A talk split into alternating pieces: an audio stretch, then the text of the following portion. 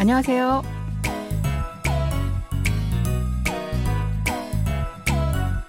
안녕하세요. Bonjour, bonsoir, chers auditeurs. Merci de nous rejoindre pour ce cours de coréen. Nous commençons cette semaine un nouveau drama intitulé 삼남매가 용감하게 ou Les trois frères et sœurs courageux en français. Ce feuilleton raconte l'histoire d'amour entre une femme et un homme qui ont la charge de leur foyer respectif en tant qu'aînés de leur famille. Allez, c'est parti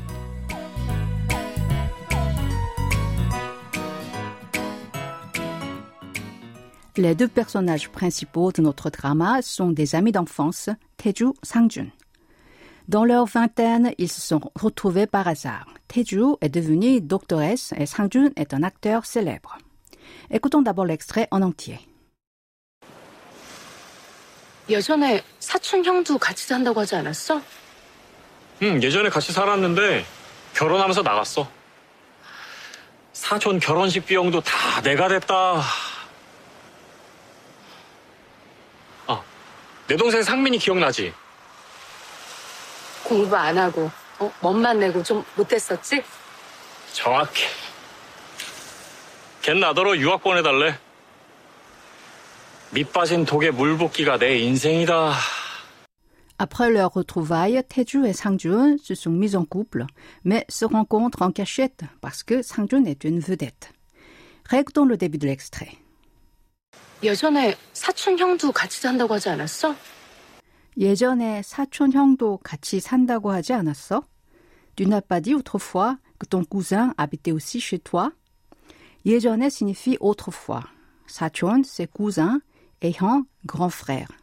사촌형 est un terme utilisé par un homme pour désigner un cousin plus âgé. 도 est une particule qui signifie aussi au même. 같이 a le sens de ensemble. 살다 veut dire habiter ou vivre. 타고하다 est une expression utilisée pour transmettre indirectement des propos d'une autre personne. L'expression 지않다 est employée pour la négation communiquant le sens de ne pas. Répétons cette phrase en entier. Tu n'as pas dit autrefois que ton cousin habitait aussi chez toi?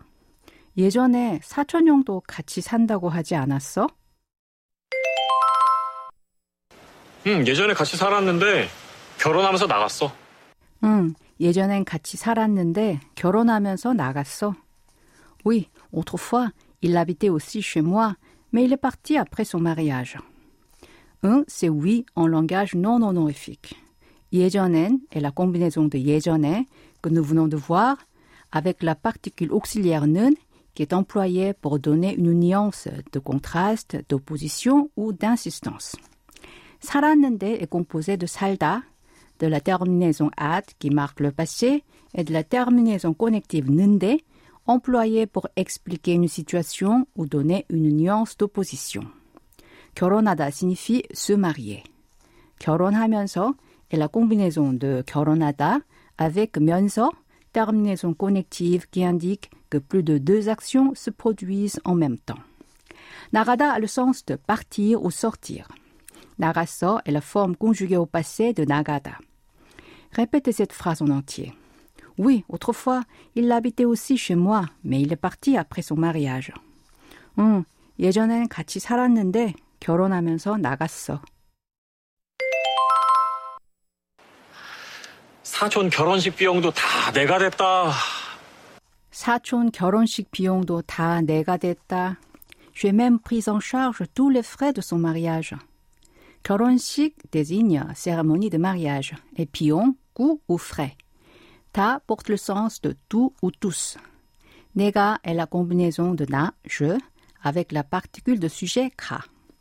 비용을 대다 veut dire payer des frais. 댔다 est la forme au passé de 대다. Répétons cette phrase après moi. J'ai même pris en charge tous les frais de son mariage. 사촌 결혼식 비용도 다 내가 댔다. 내 동생 상민이 기억나지? Ah, 내 동생 상민이 기억나지? Ah, tu te souviens de ma petite sœur Sangmin, n'est-ce pas? 내 est un adjectif possessif qui a le sens de mon ou ma. 동생 désigne petit frère ou petite sœur. 기억나다 signifie se souvenir de. ti est une terminaison finale qui communique le sens de n'est-ce pas. Répétons cette phrase en entier. Ah, tu te souviens de ma petite sœur Sangmin, n'est-ce pas? 아, 내 동생 상민이 기억나지? 공부 안 하고 어, 멋만 내고 좀 못했었지? 공부 안 하고 멋만 내고 좀 못됐었지? Elle n'était pas studieuse et ne pensait qu'à se faire belle. Et elle était un peu méchante aussi, n'est-ce pas? 공부하다, c'est étudier. Avec l'adverbe négatif an, 공부 안 하다 signifie ne pas être studieux. 멋내다 ou 멋을 내다 se traduit par se faire beau. Man est une particule auxiliaire qui signifie seulement. 좀 a le sens de un peu. 못되다 veut dire être méchant. 못됐었지 est la combinaison de 못되다 avec la terminaison asot qui s'emploie quand on se remémore le passé et ti que nous avons vu juste avant. Répétez cette phrase après moi. Elle n'était pas studieuse, elle ne pensait qu'à se faire belle. Et elle était un peu méchante aussi, n'est-ce pas? 공부 안 하고 멋만 내고 좀 못됐었지? 정확해. 정확해, exact. 정확하다 signifie être exact. 정확해 est sa forme conjuguée au présent non honorifique. Répétons cette phrase. Exact. 정확해. 걘 나더러 유학 보내달래. 걘 나더러 유학 보내달래. Elle me demande de l'envoyer à l'étranger pour faire ses études. Qu'est est la forme contractée de que aï, qui a le sens de cet enfant. Ce terme est aussi employé quand on désigne un enfant ou une personne plus jeune. Ici, Sangjun utilise ce mot pour désigner sa petite sœur Sangmin. Ken est la combinaison de ke avec la particule auxiliaire 는 qui marque ici la fonction de sujet. Na, c'est je ou moi. Toro est une particule qui se traduit par à dans le sens de à quelqu'un. Yuak a le sens d'étude à l'étranger. Poneda veut dire envoyer. Répétez cette phrase en entier. Elle me demande de l'envoyer à l'étranger pour faire ses études. Ken nadoro yuak ponedale. 밑 빠진 독에 물 붓기가 내 인생이다. 밑 빠진 독에 물 붓기가 내 인생이다. Ma vie est un puits sans fond.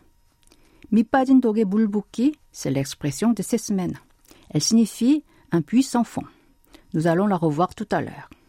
인생 a le sens de vie et ida, c'est la copule être. Répétons cette phrase en entier. Ma vie est un puits sans fond.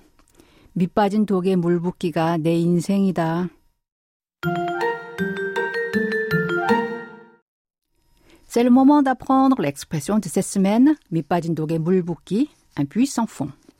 밑 est un nom qui désigne partie plate constituant le bas d'un objet. 빠지다 est un verbe qui signifie le fond d'un récipient ou de chaussure se détache.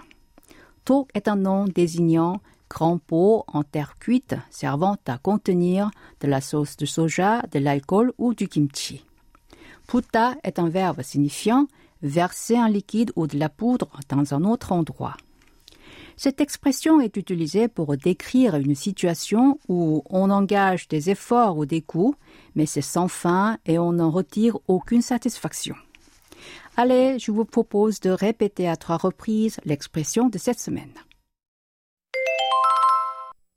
밑 빠진 독에 물 붓기. 밑 빠진 독에 물 붓기. 밑 빠진 독에 물 붓기.